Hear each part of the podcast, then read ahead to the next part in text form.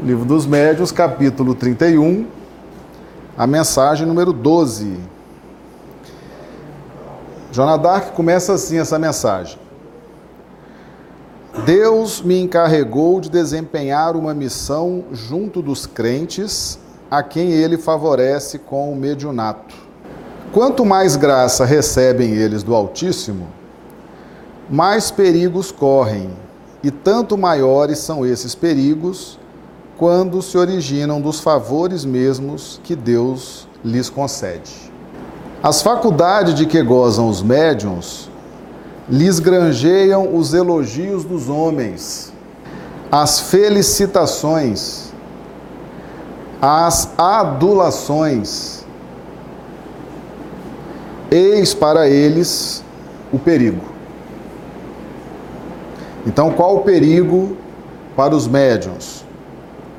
Os elogios dos homens, as felicitações, as adulações.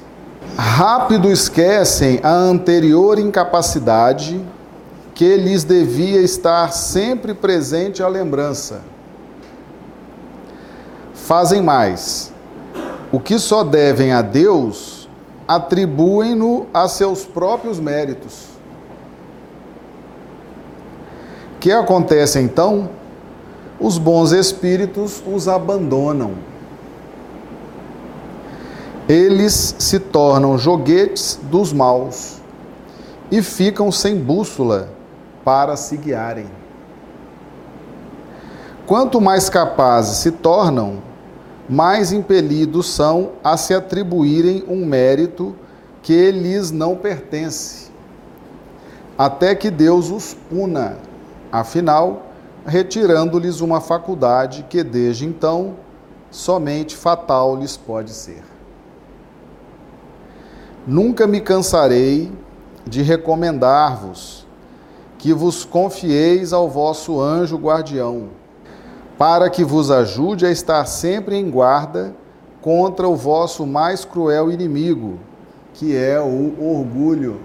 Lembrai-vos bem, vós que tendes a aventura de ser intérpretes dos espíritos para os homens, de que severamente punidos sereis, porque mais favorecidos fostes.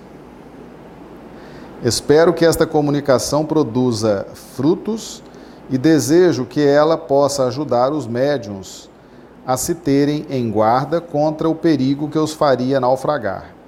Esse perigo, já o disse, é o orgulho. Joana Dark. Essa mensagem está lá no capítulo 31 de O Livro dos Médiuns, é a mensagem número 12. Nunca me cansarei de recomendar-vos, ou seja, vou estar sempre recomendando, vai estar sempre orientando, porque Deus deu a missão a Joana Dark de orientar os médiums, fazer com que os médiums tenham mais consciência do que significa a mediunidade. Então, o maior perigo, o maior perigo para o médium é ele se esquecer da incapacidade. Então, antes se o médium estivesse sem a faculdade mediúnica, haveria uma incapacidade natural. Com a mediunidade surge a capacidade. Então, incapacidade, capacidade. A capacidade surgiu em razão de quê? Da faculdade mediúnica. Sem a faculdade mediúnica, haveria a incapacidade. Então, tudo que o médium produz, ele deve atribuir a Deus. E o pior, você não pode proibir as pessoas de te agradecerem, de te elogiarem, de ficarem agradecidas. Elas vão beijar sua mão, elas vão ficar felizes, elas vão. Você vai impedir essa manifestação espontânea das pessoas? Faça igual o Chico. As pessoas beijavam a mão do Chico, ele beijava a mão da pessoa. Uma vez uma pessoa quis ajoelhar diante do Chico, ele falou: se você ajoelhar, eu deito. Então, essa é uma preocupação constante do médium. Muito cuidado, muito cuidado com os elogios, com as adulações das pessoas. Você pode esquecer da sua incapacidade. Essa é a orientação de Joana d'Arc.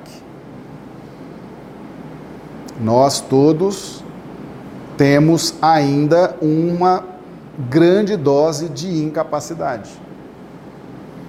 E a atividade mediúnica, a, a mediunidade ostensiva, o grupo mediúnico, nos faz ter uma capacidade que normalmente nós não temos fora da atividade mediúnica.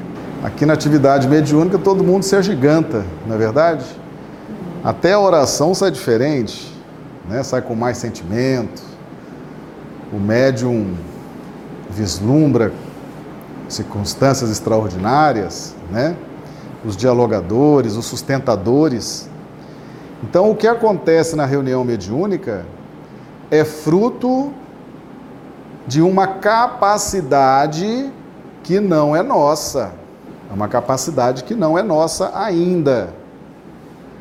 Sem aquele conjunto de pessoas, sem a organização da casa, sem o respaldo espiritual, seria uma reunião de incapacidades. Várias incapacidades reunidas não haveria frutos.